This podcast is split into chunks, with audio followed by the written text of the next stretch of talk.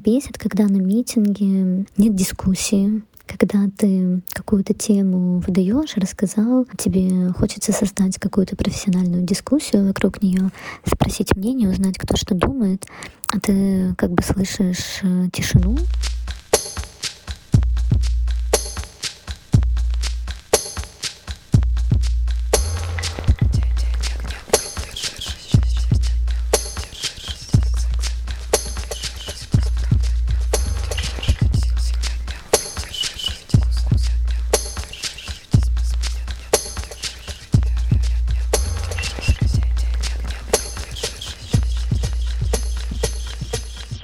Привет, с вами подкаст «Новый держитесь» и мы Света Шедина. Алексей Иванов и... И сегодня с нами... Дарья Луганская. Привет, Даша. Welcome to the podcast. Привет, привет. Да, Даша, расскажи о себе чуть-чуть. Кто ты, Даша? Ну, это экзистенциальный вопрос. А вообще я дизайнер. В Британии я работаю в Витрансфер с апреля, а сейчас пока нигде. А, но у меня журналистский бэкграунд. И я долго работала в медиа, Forbes, РБК и все, все такие места. А сейчас у меня есть такой сайт-проект, и я изучаю, какие есть постсоветские штучки в каждом из нас, какие-то травмы и разные другие истории, и пытаюсь с этим что-то сделать. Спасибо, Даша. А, мы как раз а, в этом сезоне решили отойти от э, юнгианского психоанализа, которому мы предавались весь прошлый год э, безбожно, и хотели переместить э, фокус на коммуникацию, поэтому вот советская ментальность в коммуникации и в частности какой-то рабочей командной коммуникации нам очень было бы интересно сегодня с тобой обсудить раз ты все эти советские штучки изучаешь как раз сейчас. Ну, класс.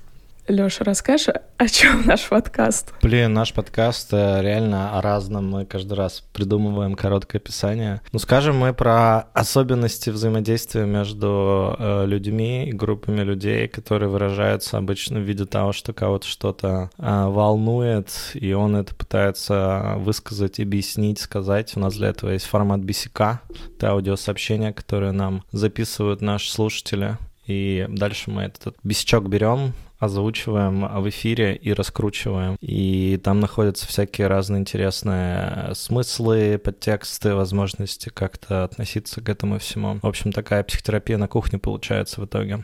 Да. Но, но как бы типа элитная психотерапия на самом деле. Потому что замашка-то у нас элиточка, да, Свет? Замашка элитная. Элиточка. Да, в общем, элитно не, не падаем духом, где попало. Э элитная психотерапия на, на кухне. Э, на элитной, наверное. Или на обычной. Без регистрации смс. На советской кухне. В панельке. Сталинки. О, как. Элитный. Сегодня будет именно такой формат. Exactly. Сегодня будем говорить про панельки Сталинки, похоже. Да. Ну что ж, начнем с бесячка.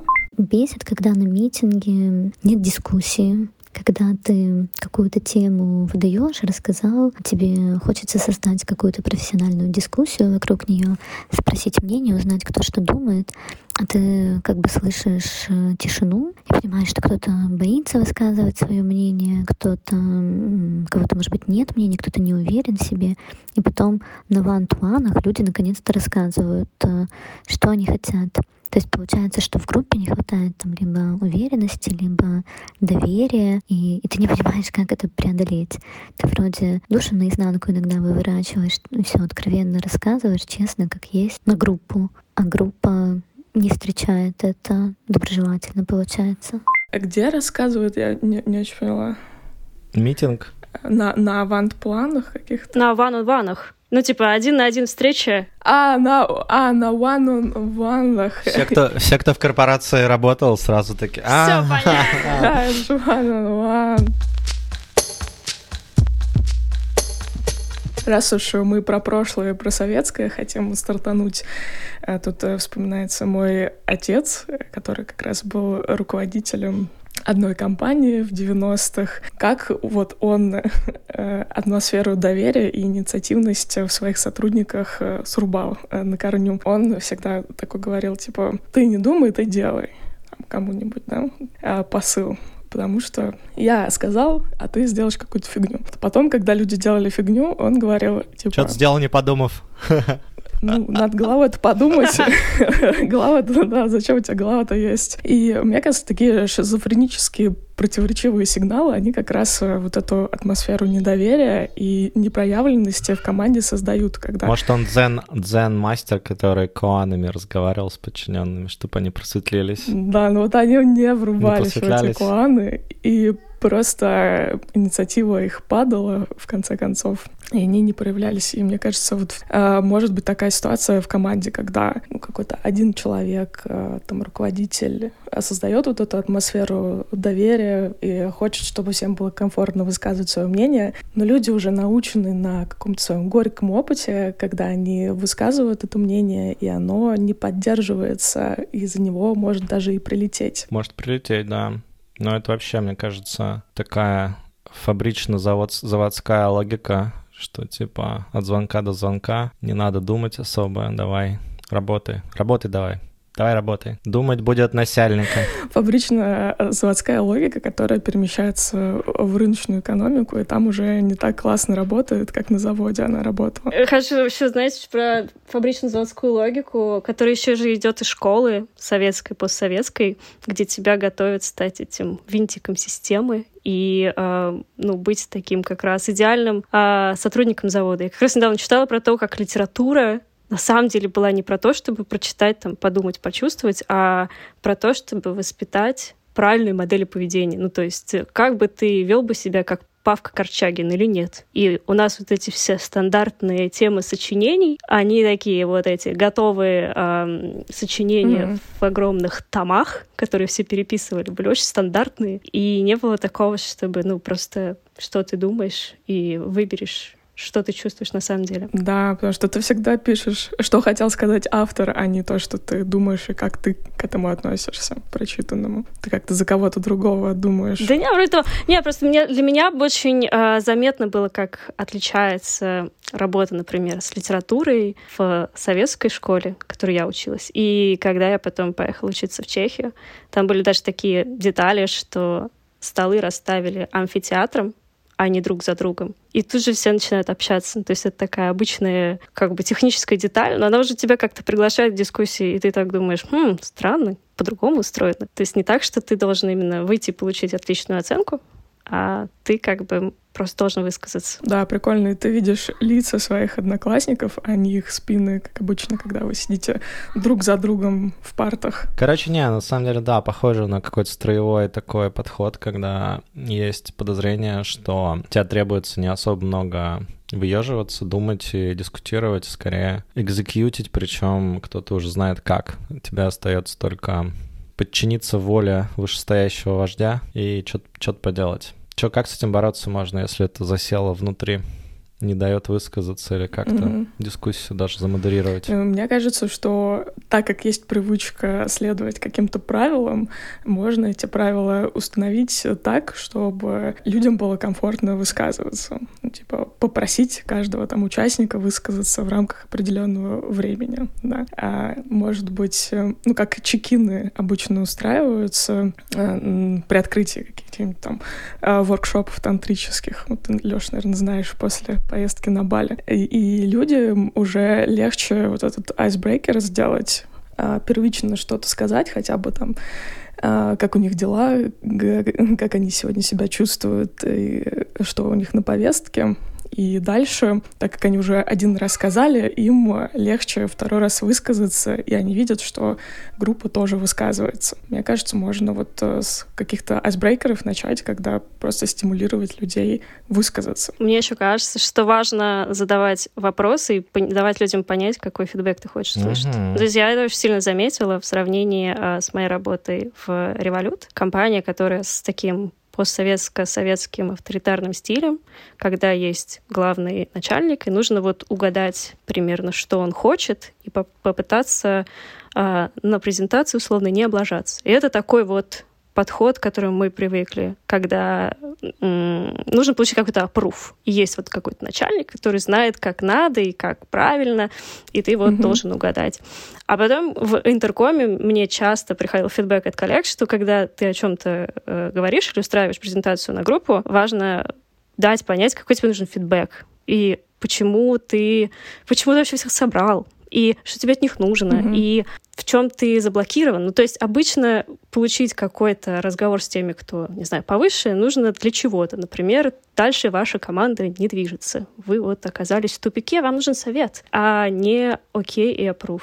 И для меня это было вот очень такая четкая смена парадигмы, что меняется просто uh-huh. подход к организации встречи. Ну и плюс, да, конечно, есть айсбрейкеры, плюс люди, опять же, разные. То есть в этом бесике мне немного слышится еще то, что, ну, довольно критичен автор к людям. Ну, кто-то хочет на ван-он-ванах обсудить, ну, то есть на личных встречах. Это уже успех ее презентации в целом, потому что люди хотят вообще о чем-то говорить. Ну, то есть можно в слаке и так далее. Ну, то есть есть просто разные люди. Кто-то предпочитает не говорить на огромном звонке на кучу людей. И можно сделать просто какой-то Slack-канал, где они могут дальше высказаться.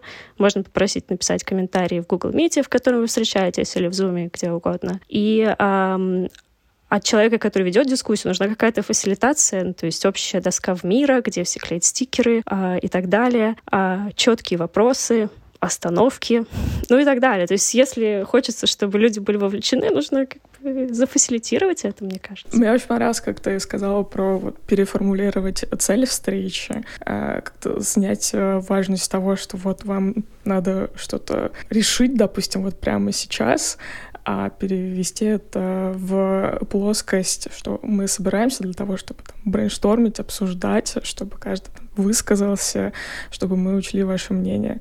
Э, это, мне кажется, важно а, ну, как бы, когда цели какие-то менее, не знаю, менее страшные, что ли, менее давящие на каждого человека. Круто. Еще ты сказала про то, что подход э, не надо, опять же, по-советски, наверное, грести всех под одну гребенку, что вот каждый пионер, он должен быть в галстуке со своим мнением на митинге, высказываться вот так-то. Кому-то это вообще не подходит. Кто-то в эпистолярном каком-то жанре э, больше преуспевает или более доверительной атмосфере. И про фасилитацию тоже круто. Может, Леша, ты какие-нибудь э, штуки про фасилитацию расскажешь? Uh-huh. Как вот фасилитировать эффективно?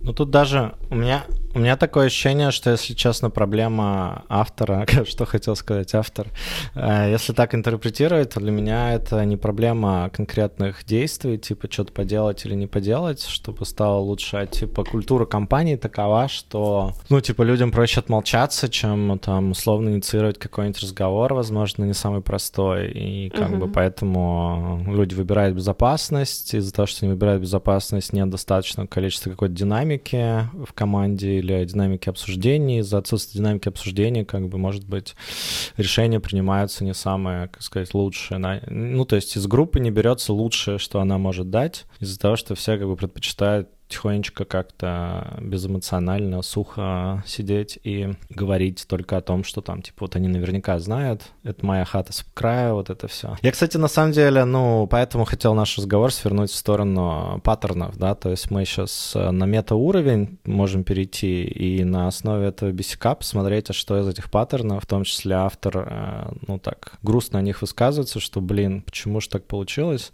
Может быть, что-то из этого получилось, потому что мы там все родом из детства, в детстве нам говорили, вот, делай так, не делай вот так. Мне кажется, Даша, очень в тему того, чем ты сейчас занимаешься в плане своего проекта исследования советского. Надо признать, что я начиталась про советское, и у меня пока взрывается мозг от количества разных эм, репрессивных методов, которым мы все подвергались через много поколений. Ну, то есть э, история про то, что люди не или не готовы лишний раз высказываться, очень объяснимо, если посмотреть вообще на время репрессий и насколько это была правильная стратегия выживания в целом отмолчаться, потому что вот эти люди выжили. Я вот вчера общалась с одним а, героем, у которого отец, а, ну, то есть его дед был репрессирован, и его отец, он в целом преуспел, ну, то есть он почти стал генералом, но дальше не пошел. В итоге он просто выжил в этой системе за счет того, что уехал на Абакан в какое-то чистое поле, строить там свою отдельную военную часть. И получается не идти против системы, где он как бы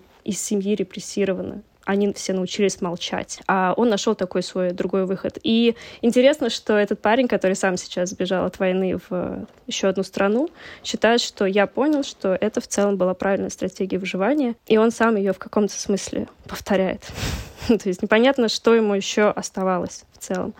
Вот. Есть ну, совсем страшная часть про 30-е годы. И потом, как оно все передается через поколение, оно передается так или иначе, еще особенно если молчанием сопровождается вся эта травмированность. То есть потом в нас это каким-то образом через пару поколений остается. Ну и плюс система сама не менялась особенно кардинально. То есть э, никакого слома в 90-х не произошло, мы учились в той же советской школе по тем же учебникам. Я недавно читала о том, что даже ну, сам набор произведений, которые в 2017 году были в школьной программе, он не изменился по сравнению с концом 80-х. То есть мы все остались вот в таком в такой парадигме. Плюс учителя очень многие а, из а, советского времени они остались в школе, а новых особенно не было, особенно в 90-х, потому что 90-е были время бедных, лучшие учителя уезжали, ну, потому что не было денег. А новые не шли в профессию, потому что они денежные. Я это вижу сейчас по своей школе в ПГТ,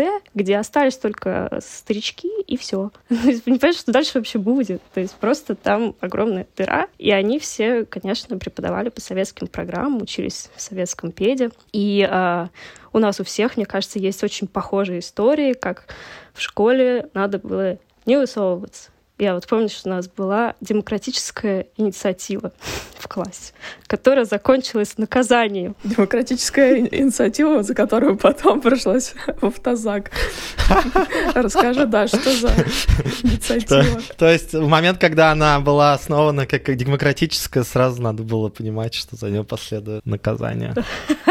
А что вы там сделали? У вас свобода слова появилась какая-то, которую вы использовали? Да, да, вроде того. То есть это было 10 или 11 класс. Школа единственная в поселке, и к нам э, вот в девятом классе пришел парень, который раньше жил в Питере. Ну, то есть, не знаю, может быть, он там набрался этих идей.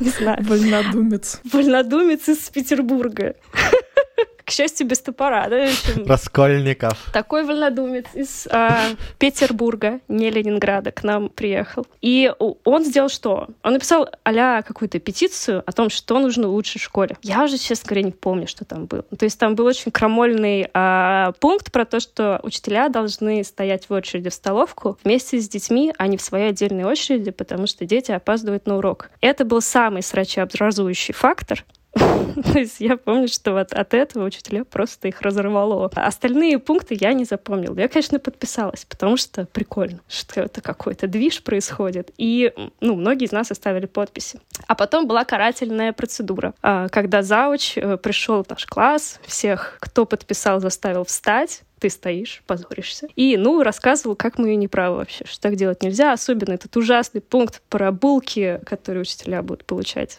а, в той же очереди с детьми. Это странно. И, ну, а Колян отдельно был приглашен к директору. В общем, все были обруганы. Плюс еще и это же сразу разлетается по школе. Десятый А класс, такие мерзкие, значит. Про нас кучу каких-то таких крамольных вещей. Ну и и прикольно то, что сам Колян, он не сдался, он муниципальный депутат в том же поселке. Ну вот, такая история, но мне кажется, почти у каждого такая найдется, когда, может быть, ну, попробовали как-то что-то лишний раз высказаться и, ну, прилетело. Потом это повторяется, этот паттерн в университете, когда тебе тоже нужно скорее попасть в какие-то трафареты. А, я помню, что у нас были семинары на журфаке МГУ, и это были довольно тухлые семинары, нужно признать, потому что никто не умел особенно высказываться. Уже к тому времени а, просто уже нет этого особенно навыка. Когда я училась в Англии в магистратуре, все очень много высказывались еще и потому, что за это тебе даются специальные плюшки — то есть тебе нужно присутствовать на семинарах, тебе нужно говорить. Ну, то есть твое эфирное время идет в твою оценку, условно говоря. И это было так тяжело вообще делать для меня. как бы что еще на чужом языке. То есть мне кажется, очень много из образовательной структуры дальше те же паттерны воспроизводятся в рабочей. Что думаете? Что-то резонирует? Мне очень понравилась история Коляна и демократической инициативы, и я в ней почувствовала какой-то вот дух э, свободы, который вы ощутили, что вот вы сами что-то могли привнести в эту школу. Это какой-то созидательный элемент, который просто... В этом есть кайф и энергия. И очень обидно, когда этот э, кайф и энергия не поддерживается, а заворачивается, убивается прямо на корню. Мне кажется, единожды его прочуяв, хочется его где-то потом повторить. Mm. И, наверное, не случайно ты потом оказалась в Англии, где-то в других э, местах, которые это в которых это поощряется наоборот. Поэтому, ну, видимо, не всегда реально культуру изменить возможно, это и нереально там, с помощью вот э, какой-то своей инициативы. Если компания настолько тухла, что вообще не принимает эту инициативу, возможно, стоит сменить просто компанию, а не культуру в ней пытаться изменить. Ну, это вариант. Ну, просто мне кажется, что все равно тебя настигнет та же фигня mm. в другом месте. Ну, типа, от себя не убежишь. Вот ты этот чемоданчик с собой взял, а он там раз, и в другом месте такой же чемоданчик. Ну, что-то в этом есть. То есть я из, из э, идеи света, из твоей согласна, потому что то, что я вижу по экс-револют ребятам, Uh, ну, то есть, либо ты выходишь из этой парадигмы, либо ты снова идешь в компанию, где, например, то же самое. Я такое замечала, ну, потому что авторитарность управления, такой трудоголизм, его можно найти в куче мест. Mm-hmm. И человек страдает от того, что выгорел, был заэксплуатирован, не мог себя выражать, не было дискуссии, но если это не проработать в себе, как будто ты снова... Ну, как-то это родное что-то, к чему тянешься, да, получается. Да. Отец с буханкой строгий. Слушайте, я вот что хочу сказать. Вот э, когда мы работаем с разными предпринимателями и техлидерами, э, мы часто, вот я заметил, одна из моделей, про которую мы очень часто говорим, называется ситуационное лидерство. Да, что, что такое ситуационное лидерство? Это прежде всего э, набор некоторых установок про то, что лидерство должно быть разным в зависимости uh-huh. от условий, от ситуации. Да? А ситуация, вот конкретно в ситуационном лидерстве, она определяется, ну, скажем так, с кем ты работаешь, с э, какого рода возможностью брать на себя ответственность и лидировать, ты работаешь как менеджер, лидер. А, пример приведу, да, вот авторитарное лидерство — это такой один из четырех э, видов вот этого ситуативного лидерства, который идеально подходит для ситуации, когда а, неопределенность высокая, но, например, команда или там подчиненные или кто-то с кем ты работаешь, э, ну, недостаточно самостоятельно, недостаточно готов брать ответственность. Тогда ты просто как бы как лидер должен уметь в себе, иметь все потенциал, чтобы сказать, так, дружище, я понимаю, тебе сложно, давай делать раз, два, три. Вот что от тебя ожидается. Ну, это такая нетоксичная, да, форма авторитаризма, без всяких там криков, ругани и так далее, но просто это как бы условно а, отправка сигнала сверху вниз, что надо сделать. Вот. И в этом контексте, ну, мне кажется, там такая форма управления, она имеет место и даже иногда имеет смысл, да, то есть, в принципе, часто вот, например, интерн приходит в компанию, от него не ждут, что он как бы сейчас начнет делать все сам и все будет понимать, и ему ничего надо объяснять, и там он начнет все перепридумывать и как-то вот действовать с позиции какого-нибудь зрелого управленца. Вот. Ну и еще там, условно, есть еще три разных вида лидерства, и вот э, типа меня это в очередной раз э, эта модель которые очень много где обкатали, она много где используется в Fortune 500 компаниях, меня она в очередной раз заставила задуматься о том, что ну, любой вид лидерства имеет место и время. Наверное, есть э, этические вопросы, типа, что такое токсичное авторитарное лидерство, да, а что такое уже как бы нормальное авторитарное лидерство, да, то есть в целом, не знаю, если кто-то работал с компаниями, ну вот я как-то работал со сталелитейной компанией, делал там тренинг-воркшоп, и они там все в авторитарном э, мире живут, и они по-другому не умеют, и даже, ну, в каком-то смысле не хотят, просто так, знаешь, иерархия так работает. И также производство, на самом деле, работает. То есть оно, оно так должно там работать, чтобы индустрия вообще работала. Там бирюзовую организацию там внедрить будет крайне сложно, тупо потому что никто с уровня Zero до уровня там C не поймет, как это применить к э, вот, ну, к сталелитейному процессу. Типа, Василий, давай с тобой немножко помедитируем на тему того, как нам э, лить из этого ковша вот сюда раскаленную сталь. ну, то есть, нет, там, там реально все как бы строго на всяких процедурах, на серьезной отчетности за свои действия, на как бы штрафах за какие-то ну, штуки, которые не надо делать, потому что иначе все не работает. Есть, конечно, компания типа айтишная, мне кажется, в айтишных авторитарное лидерство — это как бы сливать даже довольно большую часть э, когнитивных и интеллектуальных ресурсов э, своей команды, если ты просто только авторитарно там. Ну, типа, при... зачем нанимать дорогостоящую команду, переманивать людей из гуглов, фейсбуков, если в итоге ты все равно просто говоришь, делай так, не делай вот так. Что думаете? Да. А третий вид какой?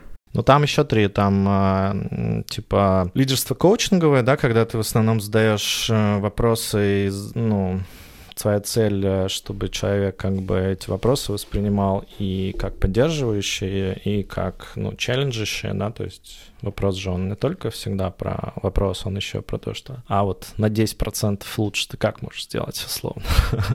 Человек идет думать и решать его. Есть поддерживающий тип лидерства, это когда у тебя уже все работает у человека, ну, подчиненного или группы подчиненных, и тебе нужно просто там чекиниться, поддерживать, э, может быть, отвечать на вопросы как лидер. И есть отдельная форма лидерства, которая называется делегирование. Я, кстати, правда считаю, что это отдельный вид лидерства, который нужно тоже уметь делать. Это типа не пытаться все менеджить, микроменеджить и везде засовывать свои как бы варианты, как, как можно сделать лучше. Вот как раз вот обратно тому, что ты рассказал, Свет, в самом начале, про головой надо было думать, после того, как ты сказал головой не думать. Но это вот как раз типа когда ты человеку даешь и головой подумать, и сделать, и потом, в общем-то, не пытаешься его в процессе контролировать. То есть, если ты уже делегируешь, то отпускаешь процесс и будь добр. Будь, будь уверен в том, что сотрудник, с которым ты работаешь, настолько условно крут, что готов выполнять это, ну, готов делать те вещи, которые он э, умеет хорошо делать, и что как бы ты не особо нужен в, этот, в этот mm-hmm. момент. А как они совмещаются между собой? эти стили? Ну, оно ситуативное, прежде всего, потому что нужно понимать ситуацию. Ситуацию, в которой э, нужно одно, а второе, третье, четвертое. Мне кажется, большинство лидеров им имело бы смысл проводить время в коучинговом формате. Не потому, что у меня коучинговый бэкграунд, потому что, ну, типа, вот такой способ, типа, челленджить людей через вопросы и задавать им задачки и там поднаправлять их, когда они их решают, это прикольно. Лучше, чем а, просто быть там человеком, который придет, которого можно выслушать, или человек, который придет даст директиву, что надо делать. А, вот. Ну, мне так кажется. Ну, вообще, все из этого полезно. Там, а, на самом деле, про, ну, от директивности в сторону делегирования э, линейка идет через а, готовность человека брать ответственность и компетентность. Ну, то есть, чем более компетентный человек, чем больше он ответственности берет, тем дальше от директивности ты должен находиться. Вот, в сторону как бы отпускания и делегирования. Мне кажется, так. Mm-hmm. А вот в этой ситуации нашего бесяка а какой бы стиль применил? Слушай, ну я, опять же, я вот все-таки э, вернусь к тому, что мне кажется, что в бисике скорее культурная особенность компании описана, и принятие решений. Принцип «лучше я промолчу, чем там что-то скажу» — это скорее не связано ни с компетентностью, ни с возможностью там ответственность на себя брать. Это просто как бы... Ну, люди, видимо, как-то поняли постепенно, что лучше вот уж как-то так, чем я сейчас что-то скажу и там получу по шапке, например.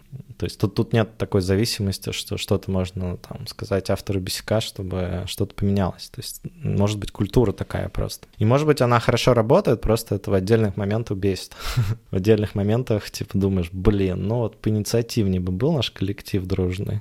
Может быть мы бы уже ого-го, мне почему-то всплыла иллюстрация к тому, как э, коллектив э, нас создает и окружение определяет. Типа, ну, у меня вот дочка, ей почти два года, у нее есть друг Э, которому тоже два года, и у друга есть старший брат, которому пять лет. И когда этот э, мальчик пяти лет общается со взрослыми, он э, общается как взрослый человек, предложениями, какими-то сложными конструкциями, рассказывает истории. И когда он с этими двухлетками общается, он перестает говорить, он начинает там ага, маба, какими-то общаться звуками для того, чтобы быть вот как они, чтобы быть в этой а, компании как бы а, принятым, что ли. И вот они все как бы бегают, два таких маленьких ребенка и большой взрослый, в общем-то, человек, который мимикрирует а, и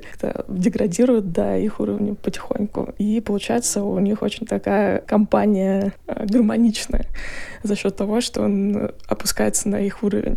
Мне кажется, в, когда долго работаешь в какой-то такой культуре, потихоньку вы просто э, все становитесь таким одним целым реально чтобы гармонично сосуществовать? Ну, наверное, это гомеостаз в целом, да, то есть мы все стремимся к какому-то равновесию, и, как сказать, если ты, если все в разнобой, то, типа, всем плохо, поэтому люди друг под друга подстраиваются. Ну, тут как бы, понимаешь, тут, опять же, мне кажется, важно уметь э, и включать разные мнения, полярные мнения, и конфликт э, включать во все это дело, чтобы не просто быть группой во всем согласных, подстраивающихся друг под друга много людей. Вот, потому что, ну, как бы, как раз исследований в области diversity очень много, которые доказывают, что, ну, как бы, гомогенные коллективы и перформят хуже, и работают, как бы, по всем статьям гораздо хуже, чем, ну, как бы, разношерстные, пестрые коллективы типа, первые легко менеджить, потому что у них как бы есть ощущение, что мы одинаковые, мы похожи, мы там подстроены друг под друга.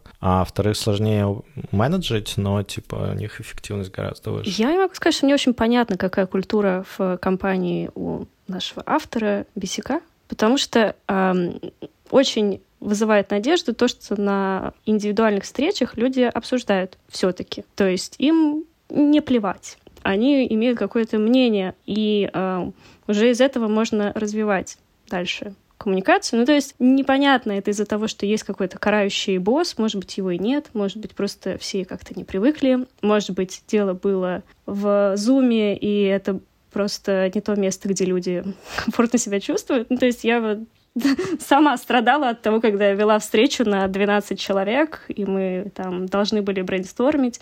И в целом многие говорили, но мне все равно казалось, что как-то мало. Могли бы и побольше высказаться. Ну, то есть это все равно ну, нужно как-то фасилитировать хорошо. То есть эм, не совсем понятно количество проблем, в компании, но э, как раз автор может взять на себя ситуативное лидерство. Насколько я понимаю, это не обязательно, чтобы ты был именно менеджером конкретно. Э, в твоем тайтле ты можешь быть кем угодно и взять на себя какую-то часть лидерства. Может быть, я не очень правильно понимаю ситуативность как термин, но я бы так это трактовал, что каждый в какой-то момент может взять на себя какое-то лидерство. Но если ты поймешь, что ты не вписываешься в эту систему, то ее лучше, конечно, покинуть и не терять себя. Слушай, ну интересно, интересно, очень любопытно. Не терять себя вообще это, наверное, большой запрос, мне кажется, большого количества людей. Слушай, а может быть, ну раз уж мы окунаемся в это вот разное советское, установочное и так далее, может быть, вот ты, может быть, наблюдала там, ну, например, топ-5 вещей, которые присутствуют как установки среди наших соотечественников, условно, из восточноевропейского мира, да, где они были рождены там и воспитывались, которые вот прям вот установки, установки, которые ты встречала. А, может быть, про это немножко поговорим? Mm, ну да, можно в эту сторону. А их довольно много. И есть разные исследования и разные взгляды. То есть э, вопрос еще, опять же, оптики. Есть оптика психотерапевтическая, и на этот счет есть довольно много книг, например, Beyond the Hidden Walls, которая о том, как э, терапевты именно работали с э, людьми в подсоветском пространстве, э, в Восточной Европе. Есть оптика социологическая школы Левады, которая несколько лет, очень много, по-моему, лет 30, что ли, с 89-го, середины 2000-х делали э, волны опросов каждые 6 лет и э, пытались понять, кто же он такой советский, постсоветский человек. И э, они выявили какое-то количество характеристик. Э, основное — это ну вот если брать Левадовский, а, неумение брать на себя ответственность, а, склонность к патернализму, особенно в отношении государства, ожидание того, что тебе как раз скажут, что делать, и иерархичность, они так это назвали. Ну, то есть ты, получается, видишь себя как часть какой-то иерархии, и в нее встраиваешься. Mm-hmm. И у них есть такая фраза немного, это звучит очень лубочно. Человек лукавый, это называется. Ну, то есть, что есть двоемыслие у людей. Они говорят одно, делают другое. Mm-hmm. А, ну, работают как будто бы как надо, на самом деле, как бы побольше там с завода унести что-то там, как-то здесь подзабить, отпусков побольше взять. Ну, в общем, есть такое вот эм, официальная версия тебя. На, на, на халяву сладок и уксус, типа что-то такое. Да. Человек лукавый — это хорошо. Да, да. Они делают вид, что они нам платят, мы делаем вид, что мы работаем. Точно. Ну, точно, это же все эти фразы не просто так. Ну вот, и с доверием большая проблема. А, но опять же вопрос оптики, откуда эта проблема с доверием идет, потому что если взять какую-то психотерапевтическую литературу, то это травма, нет базового доверия к миру. А, видела в одном исследовании фразу такую «коллективный астенический синдром», что звучит очень грустно, о том, что мы в этом оказались бедные, травмированные где-то к началу 2000-х, уже и после совка, и после там, 90-х безумных. Ну вот, а если брать оптику социологическую, то, конечно, репрессии, война, очень много всего а, повлиял на людей, и именно институты, которые все построены на том, что на самом деле им доверять и нельзя каждый человек может оказаться шпионом. А еще есть потрясающая книга «Опасные советские вещи», в которых люди собрали городские легенды, а, которые были популярны в советское время. И через них они пытаются объяснить, ну, какие были страхи. И там просто mind-blowing вещи про то, что в 30-х люди ужасно боялись, например, тетрадок с Пушкиным, потому что там э, какой-то цензор обнаружил профиль Троцкого. Была такая борьба с троцкизмом. Каждый человек соответственно, мог оказаться врагом, если у него была такая тетрадка. Вся система работала так, что врагом в любой момент мог оказаться каждый. И непонятно, кто враг, потому что это все время меняется. Это не человек другой национальности, это не человек другого класса. Это все время что-то новенькое. Угу. завтра, например, это художник, который делал репродукцию картины «Три богатыря Васнецова», и там какой-то цензор нашел опять Троцкого. Этого художника посадили на 10 лет. То есть, и ты никогда не знаешь, как ты, где ты окажешься в этой всей системе. Ну, когда станешь иноагентом. Да, когда станешь... Сейчас же тоже этот список, он необъяснимый. Кандидатов в иноагенты или иноагентов. Угу когда, в какой момент. И получается, что эм, даже часто люди больше не доверяют своим, чем ну, чужим, условно говоря. Эм, одном исследовании девушки из Австрии, я не вспомню точно, как ее зовут, но она тоже базировалась на том, что делала Левада, но чуть позже проводила свой опрос среди студентов, и э, год был 2017. По, по ответам студентов выходило, что они скорее не доверяют своим. Mm-hmm и ждут, что они при предадут, а не каким-то, ну вот, чужим, например, иностранцам. С иностранцами своя история, что таким тоже вызывалось недоверие, но оно еще сопровождалось тем, что мы все очень хотели быть с иностранцами, и это такое вот тоже противоречие. А, ну вот такие истории. А, плюс зависть для советского, постсоветского человека очень характерна. Ну, от собственной нереализованности от того, что не было возможности, ну, действительно, получить то, что ты сам хочешь, Соответственно, когда есть у другого, лучше бы у соседа корова сдохла. Ну, типа компенса... компенсация за счет другого. Ну, или все работают э, по-разному, но получают одинаковое количество ништяков от мира. Ну да. Э, у каждого разные таланты и способности. Будете ходить в одном и том же халате. Ну, это же очень сильно демотивирует. Ну, мне кажется, вообще в целом вот эта коммунистическая идея, когда все, все выровнялись, ну, уравнялись, естественно, вскрыла, что ну, люди неравные, по многим штукам, а когда их нарочно уравняют, у них это вызывает сильные какие-то представления о том, что это неправильно, соответственно, всякая вот эта репрессивная машина, она условно занимается тем, чтобы там инакомыслящих наказать, кулаков раскулачить, там mm-hmm.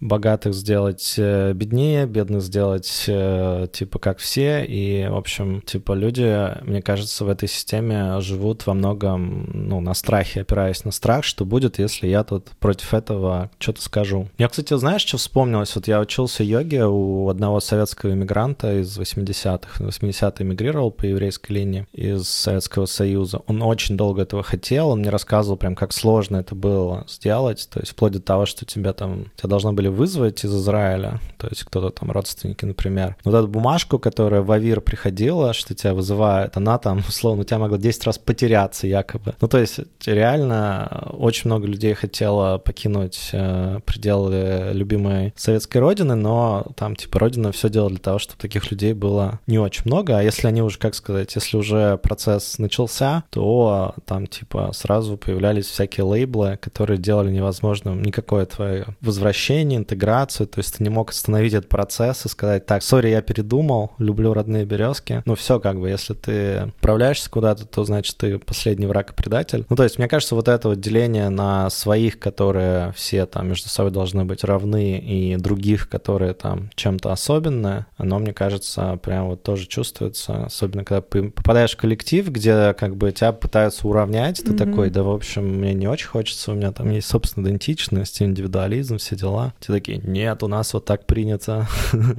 Да, тут еще такая травма отвержения, то есть если ты другой и уходишь, то это навсегда. Ты уже не вернешься домой, тебя уже не примут с распростертыми объятиями. А, ты как твои родители, которые тебя всю жизнь воспитывали, а потом ты сказал, там, не знаю, «Э, я мама и папа гей, и тебе сказали, все. Пока. Пока. У нас таких нет. У нас в Чечне геев нет. В общем, очень страшно, стрёмно и неприятно такое испытывать. Агри. Агри. Давайте. Хорошая нота, чтобы закончить, да, все? Да. Тут, наверное, в тему травмы хочется посоветовать документалку Адама Кертиса «Травма Zone». А как раз когда период э, Советский Союз распался, начал строиться новый мир на постсоветском пространстве все стали объявлять себя независимыми страны, и как это происходило для каждого гражданина советского. Вот этот переход от советской ментальности к вроде как к свободе, к демократии, э, и как это было все сложно. Mm-hmm. Травма зон называется mm-hmm. фильм. Мне кажется, классная Москва. тема.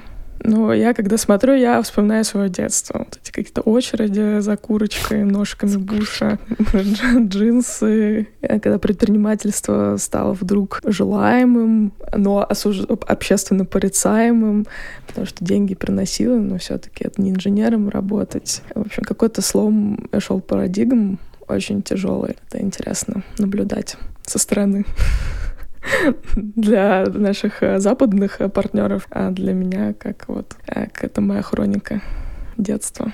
Мне этот фильм еще зашел, потому что он как-то более человеколюбив к населяющим трау травмазону, как он назвал Тебе не зашел? пространство. Не зашел? Нет, зашел, очень, очень даже зашел. Мне показалось, что э, Кертис был более добр к постсоветскому пространству, чем, ну, например, те же социологи э, из Левада-центра, которые так хотели, чтобы появился новый не советский, а другой человек. И при этом они как будто во всех своих исследованиях ругают людей. Что же вы вот как бы не изменились. Ну, то есть, почему они должны были, если условия были печальные? Ну вот, но еще из положительного при этом, несмотря на травмы травмазон, э, мне очень понравилась одна мысль в одной книжке про травмы, которую недавно читала, что у человека остается нормальная часть психики, никуда не девается. То есть там была такая диаграмма смешная со смайликами. И одна часть с улыбающимися смайликами — это там треть, где, ну, здоровые части психики, они остаются.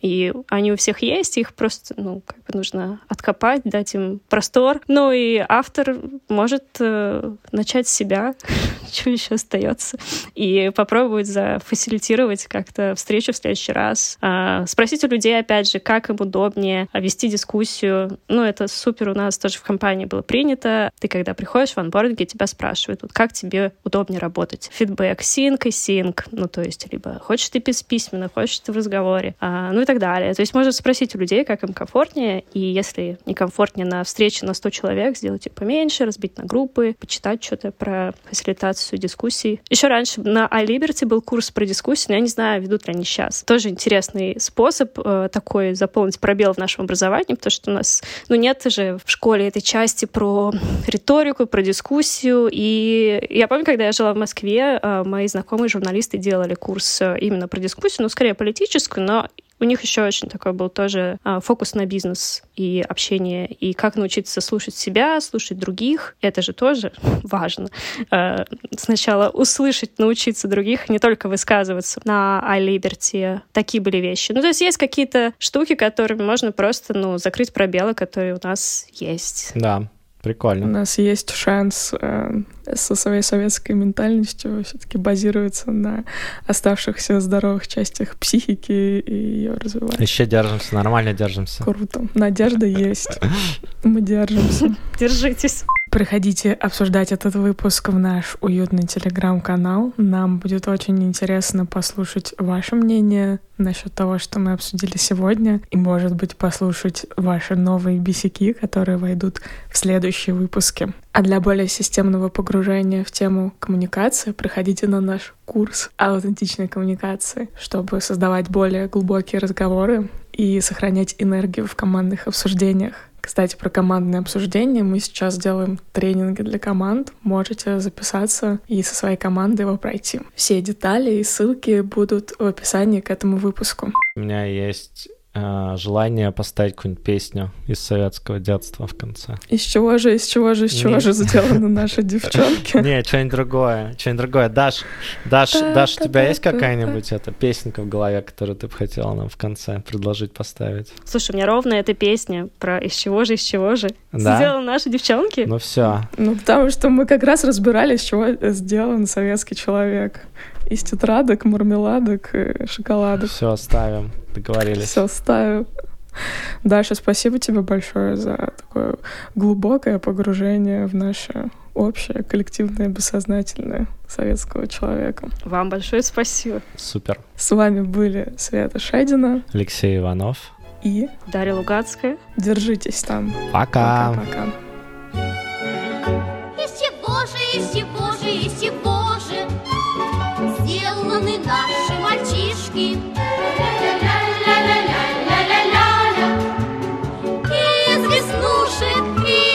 uszek